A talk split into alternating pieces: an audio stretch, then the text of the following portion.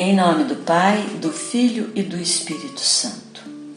O Evangelho desta terça-feira, da 19 semana do Tempo Comum, segundo São João, capítulo 12, versículos do 24 ao 26, nos aponta o meio mais seguro para produzir muitos frutos quando nos compara ao grão de trigo que cai na terra e só germina depois de morrer.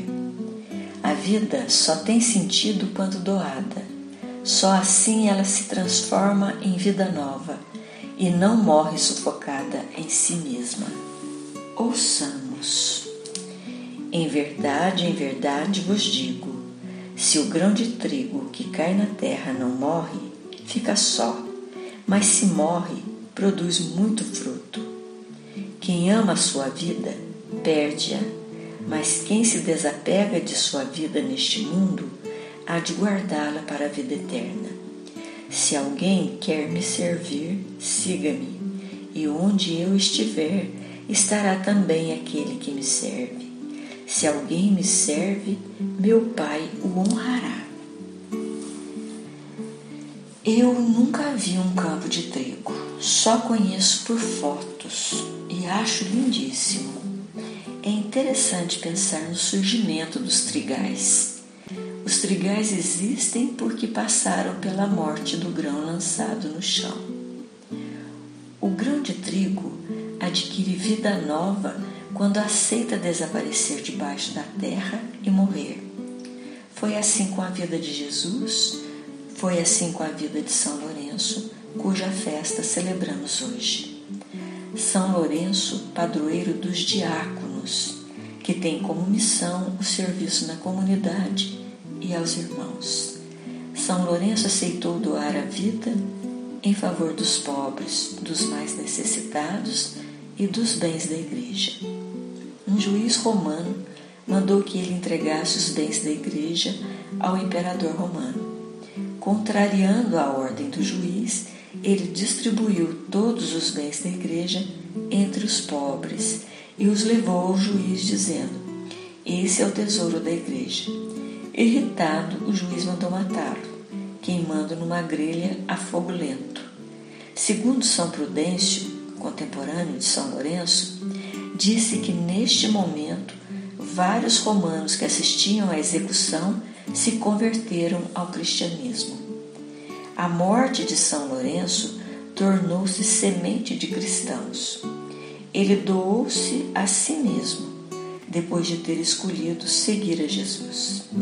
Servir e seguir a Jesus significa assumir o seu projeto na sua radicalidade, oferecer a vida como ele ofereceu, pois não se pode gerar a vida sem a oferta da própria vida. A salvação, a ressurreição, a vida eterna estão garantidas, porque Jesus sofreu e morreu.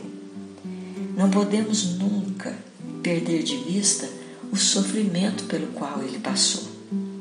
Contentarmos apenas com a salvação, alegrarmos com a ressurreição, esquecendo o aspecto da sua morte em favor de toda a humanidade, é tornar a vida de Jesus coisa sem importância não dá para segui-lo sem a cruz. Por isso, Jesus pede para todos os que querem servi-lo que morram para produzir frutos.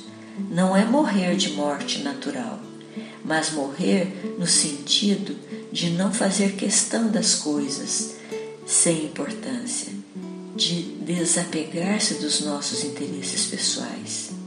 Quando aprendemos a morrer para nós mesmos, e nos abrimos aos outros, essa relação de amor fraterno leva a produzir muitos frutos. Quem vive para si, centrado nos seus interesses, esse morre sem encontrar o sentido da vida. Rezemos o salmo da liturgia de hoje, Salmo 85, versículo 9 e versículos 13 ao 14 farei o que disser Deus, o Salvador.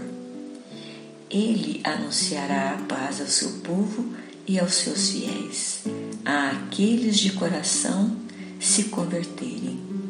Pois o Senhor dará o que é bom, e a nossa terra produzirá o seu fruto. A justiça andará diante dele, seus passos marcarão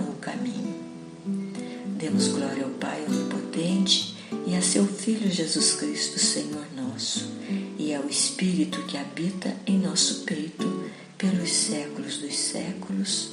Amém. São Lourenço, rogai por nós.